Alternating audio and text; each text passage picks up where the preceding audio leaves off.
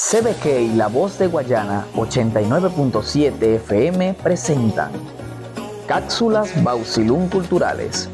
El enlace informativo con la empresa que es Génesis del aluminio venezolano. La clase trabajadora, el tren gerencial de CBG Bausilum e invitados especiales se congregaron en el patio del edificio administrativo de la operadora de Alumina para celebrar la misa de acción de gracias por su vigésimo noveno aniversario. En un ambiente de regocijo y renovación de fe, las trabajadoras y los trabajadores celebraron el reimpulso productivo de la empresa.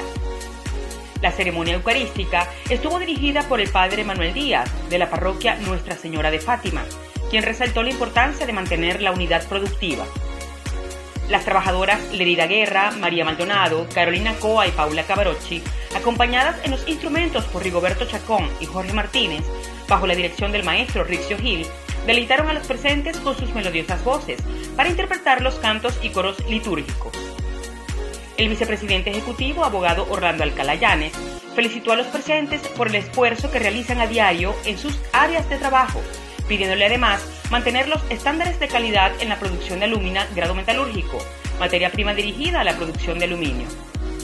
Tras casi tres décadas de la fusión de Interamericana de Alumina y CBG Bauxita Venezolana, para conformar a CBG Bausilún, hoy más que nunca sigue firme su compromiso para el reimpulso productivo en el renacer industrial que promueve el gobierno bolivariano.